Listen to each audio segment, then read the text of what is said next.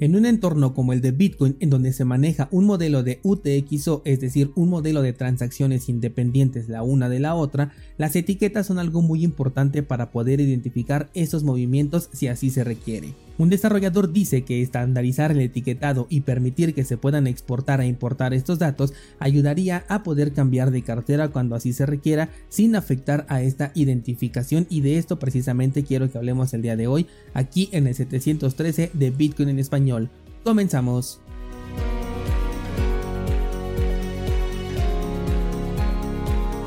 Descentralizados, antes de empezar tengo otro anuncio que compartirles y es que a partir del día de hoy ya no voy a estar participando en el pool de 7PL que es el pool en donde hemos delegado nuestros tokens de Cardano durante el último año. La razón es muy sencilla, no se obtuvieron los resultados esperados económicamente hablando, sin embargo yo estoy súper agradecido con la comunidad de descentralizados que decidieron apoyar este proyecto, muchas gracias por su paciencia, muchas gracias por su compromiso con su delegación, porque la gran mayoría de ustedes desde que entró se quedó aquí con nosotros y eso lo aprecio bastante. El pool va a seguir operando de la mano de las personas que ya lo tenían desde antes de que hiciéramos este acuerdo con Bitcoin en español.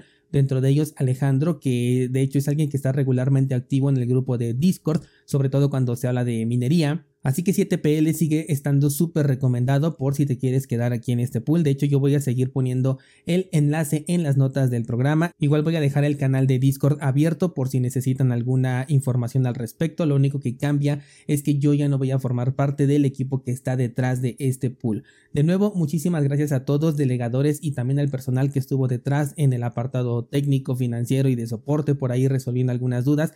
Muchas gracias y bueno, este es el fin del comunicado inicial. Ahora sí, entremos en nuestro episodio y bueno, nada que reportar con el precio de Bitcoin hasta el momento, seguimos aquí en esta resistencia que se encontró más o menos al nivel de los 21.400, pero quiero comenzar con una duda que me hicieron llegar el día de ayer con respecto precisamente al episodio en donde estuvimos analizando el movimiento del precio de Bitcoin.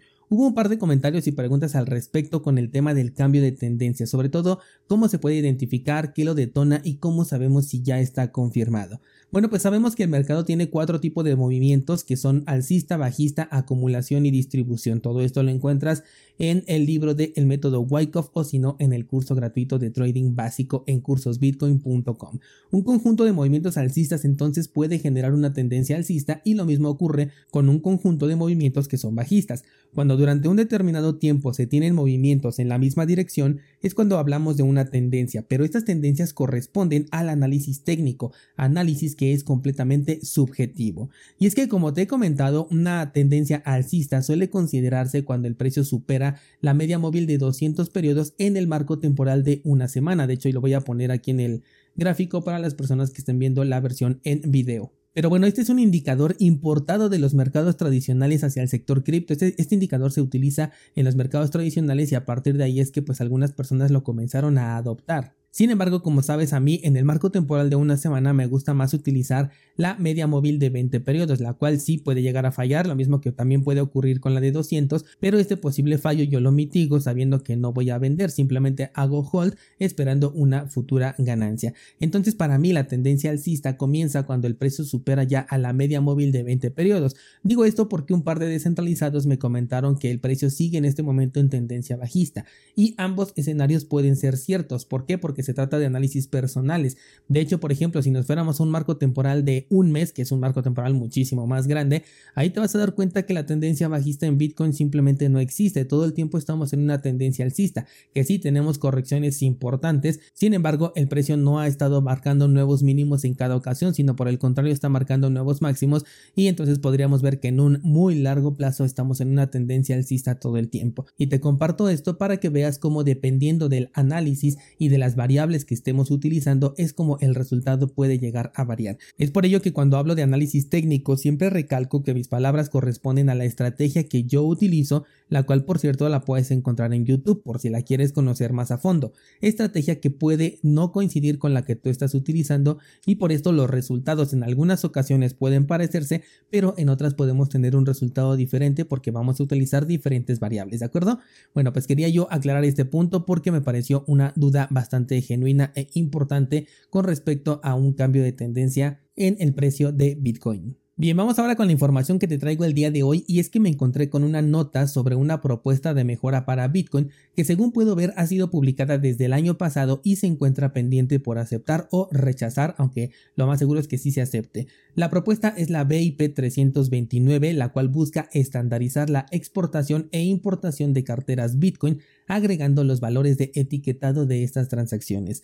Esta propuesta tiene un uso bastante específico, un uso muy puntual, pero sí puede tener su caso de uso. Te explico. Cuando utilizamos una cartera de Bitcoin, en algunas ocasiones necesitamos mover esos fondos a otra cartera, y para esto lo podemos hacer sin la necesidad de generar una transacción. Es posible entonces exportar toda la información de una cartera desde el servicio origen e importarlo en el servicio destino. Supongamos que quieres dejar de utilizar Electrum, te quieres mover a Samurai Wallet, bueno, pues exportas tu información desde Electrum para poder gestionar tus satoshis ahora desde la plataforma de Samurai Wallet y todo esto sin realizar una transacción, es decir, que no vas a pagar nada en temas de eh, comisiones por transacción.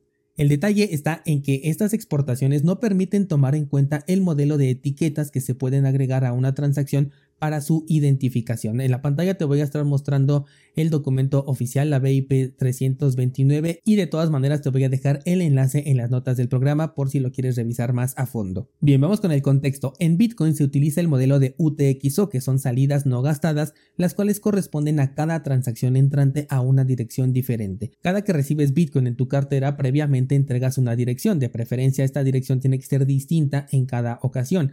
Esta transacción entonces corresponde a una salida no gastada o a una UTXO. Todas las transacciones que se hagan van a corresponder a la misma cartera, pero van a ser fondos que no están mezclados entre sí mientras utilices direcciones independientes en cada transacción.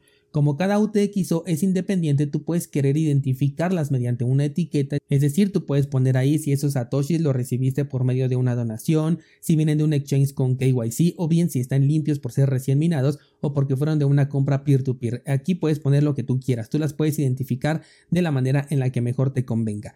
Bien, pues esta identificación se pierde cuando exportas tu cartera porque no existe una estandarización de etiquetado. Cada cartera agrega esta opción de manera interna en su servicio pero si en algún momento necesitas cambiar de cartera, entonces pierdes esta identificación. Ahora sí, entonces BIP 329 busca generar esa estandarización en la que se tomen en cuenta datos de tres diferentes clasificaciones. La primera sería la de tipo, donde diría si es una transacción, una dirección, clave pública, etc. La otra clasificación sería la referencia de la transacción y la última sería la de etiquetado, en donde ahora sí iría esta identificación personalizada que permita distinguir cada UTXO de manera independiente si es que tú así lo decidiste. Entiendo que esto es algo que tiene un caso de uso bastante específico, de hecho es probable que tú nunca hayas utilizado las etiquetas a día de hoy, por lo tanto no es algo que urja su implementación o que la mejora sea sustancial, sin embargo considero que si en algún momento llegásemos a necesitar de esta utilidad, pues agradeceríamos por supuesto que ya estuviera implementada, así que no veo por qué no hacerlo.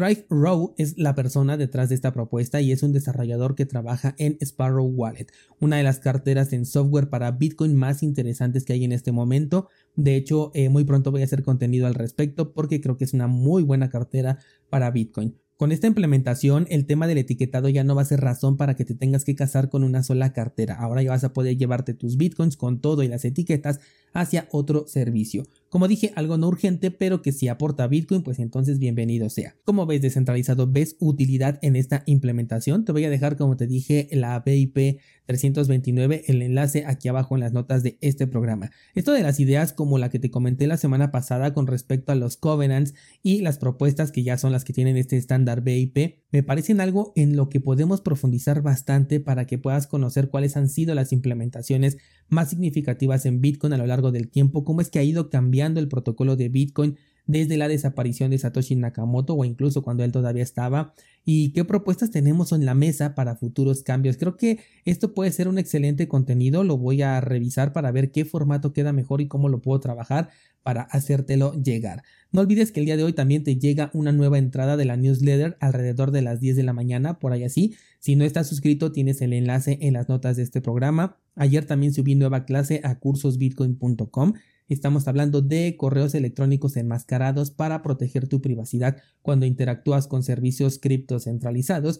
Y también sigo revisando el mercado para generarte las ideas trading, pero aquí creo que me voy a esperar tantito, voy a esperar a ver si el Bitcoin llega a 25 mil antes de especular porque hay algo que no me convence todavía del actual movimiento alcista, así que lo voy a monitorear y en cuanto tenga la señal de arranque te comienzo a compartir estos análisis que vas a poder utilizar de la manera que mejor te convenga. Esto sería todo por el día de hoy. Muchas gracias y hasta mañana.